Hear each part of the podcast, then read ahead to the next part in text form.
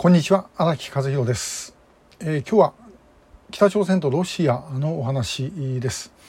えー、元あのロシア大使館にいた人間今どうしてんだか知らないんですけどね、えー、時々会う人間で、えー、まあひょっとしたら FSB って昔の KGB ですか。あれの人間じゃないかなと思う人物がいてですね、その彼と話をした時に私から言ったことがあります。え世の中には製造物責任というのがあるんだと。もともとお前の国が作ったんだからあのちゃんとどうにかしてくれと、えー、いうことで、まあ、北朝鮮のことですね、えー、について言ったことがあります。まあ本人笑ってましたけどね。えー、であの北朝鮮というのはソ連が作った国です。えー、これはもういわゆるもう文字通り傀儡国家として、え、作った国ですね。え、トップに立ったキム・イルソンというのは本当はキム・ソンジュという名前の人物で、え、キム・イルソンというのはあの伝説の抗日闘争の英雄でまあなんかあの何人もその名前使ってた人がいた。え、まあ本人も指名される頃にはやっぱりそのキム・イルソンという名前使ってたらしいですがもともとの名前はキム・イルソンではないですね。で、えー、この人ソ連軍の大尉だったわけですね。えーと、満州でゲリラやってて、えー、追われてですね、えー、ソ連に逃げ込んででソ連軍に入ってソ連軍の大尉をやっていたと。でこれを、まあ、要は目をつけて、えー、最終的にはスターリンの決断ということになるんでしょうけども北朝鮮の指導者に持ってきた。えー、ということなんですね。で、えー、軍隊は、まあ、ソ連があ指導してあと、まあ、中国からも、まあ、中国の、まあ、今の人民解放軍ですねこれに行っていた朝鮮人の部隊があいるわけなんですけどこういう人たちがあのやってきて、えー、作ったのが北朝鮮の人民軍ということですね。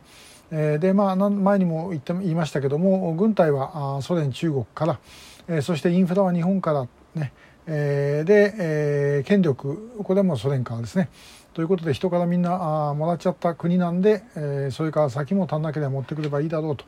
人間足んなければ人間持ってくればいいだろうというふうになったあということです。で、えー、まあそのたちの話はちょっと置いといて、えー、北朝鮮はあの1950年6月25日朝鮮戦争を行います、えー、開戦します。で、えー、この時の作戦計画書というのはですねもともとは原本はロシア語で書いてたそうです。ですからつまりあれだけの大戦争のですね計画を作る能力は北朝鮮にはなかった、ということなんですね。でロシア人があ、まあ、その計画を作ってでそれをやったと。で、えー、まあスターリンとしては、まあ、これで成功すれば南も自分たちのものになると。いうことで、えーまあ、アメリカもキム・イルソンがアメリカも絶対に、えー、南朝鮮助けに来ないからというふうに言ったことをですね、えー、真に受けて戦争を始めてしまったということです。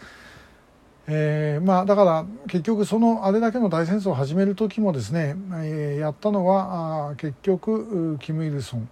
だったとしかしそこに武器の供与とかですねさまざまな軍事援助をしていたのはソ連だったという、まあ、こういう構図ですね、まあ、そういう意味では本当に、えー、傀儡国家というのが一番適当な国なのではないだろうかなと思います。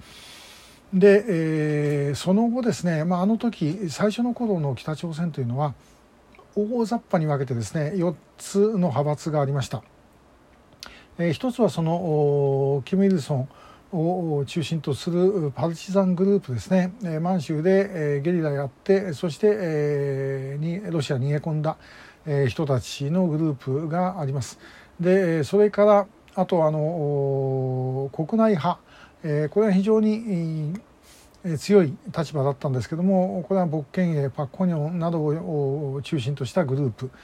それから中国の延安でやはりゲリラ活動をやってた延安派。えそして、えソ連から来たソ連派というのがいたんですね。でソ連派っていうのはですねちょっと特殊なんです。これ日本で言えばですねあの敗戦になった後で日系人がやってきて、え閣僚とかやるというそういうイメージです。え要はあの当時のですね、えー、キム・イルソンを、まあ、一応指導者とする北朝鮮のメンバーの中でまともなテクノクラウドがあんまりいなかったんですね。で、えー、それはもうあのパルチザンとかやってた連中ですから字もろくに読めないようなのが多かった。ということで、えー、それをやるために、もうそれよりずっと前からあソ連にやってきていたえー、カレーツと言われる要は朝鮮系ソ連人ですね、えー、この人たちを連れてきて、えー、そして法律とかいろんな制度を作らせた、えー、これがソ連派です。だから人数は少なかった。けども養殖にはついていた。ということですね。で、えー、昭和31年1956年の8月ちょうど私が生まれた時なんですが8月秋波事件、えー、というのが起きます。で党の中央委員会でこのソ連派延安派ですねキム・イルソンに対して反旗を翻すと。いうことをやるわけですね。で結果的には失敗して、まあ、みんな、粛清されるかあの亡命してしまうかということになった、という事件がありました。で、えーまあ、この時はソ連と中国が介入して、えー、このまあソ連派中国派の人たちを、えー、粛清しないようにということを、まあ、キム・イルソンに言ったんですけども、まあ、結果的にはですね、えーまあ、やってしまった。ということですねでその後ソ連も中国もそれぞれ亡命した人たちはあの、まあ、あの保護をしていたとただし、えー、反金日成の動きなんかやると面倒くさくなるんでそれはさせなかったというようなことがあります。で冷戦時代北朝鮮はソ連と中国の間にいてですねで、えー、ソ連が冷たいことを言うと中国へくっつくと。中国が冷たいことを言うとソ連にくっつくというようなことをですねやってきていたでどっちも、まあ、この野郎と思いながらでも北朝鮮が相手の側に行ってしまうということはですね、えー、嫌だったということでそれなりに面倒を見続けてきた、まあ、面倒を見させられてきたという方があのいいんじゃないかなと思います。でさて、えー、今回金正恩がそれロシアに行きました。中国は非常に心穏やかではないはずですね。えでこれがどういうふうになるのかってまだ分かりませんけどもやはりそういういろんな動きがある中でえ事態が動いてくるということだと思います。えよまあ、これ逆風になるかもしれませんでもヨットはですねあの逆風でも風さえあれば前に進めますで風がなきゃ動けないということなんで、えー、いずれにしてもこういう動きを我々がどういうふうに、えー、自分たちのために生かすとこでもあの拉致だけではなくて全てについてですね、えー、どういうふうに生かしていくかということなんだろうと私はあの思っている次第です。えー、今日は北朝鮮とロシアのお話でした。今日もありがとうございました。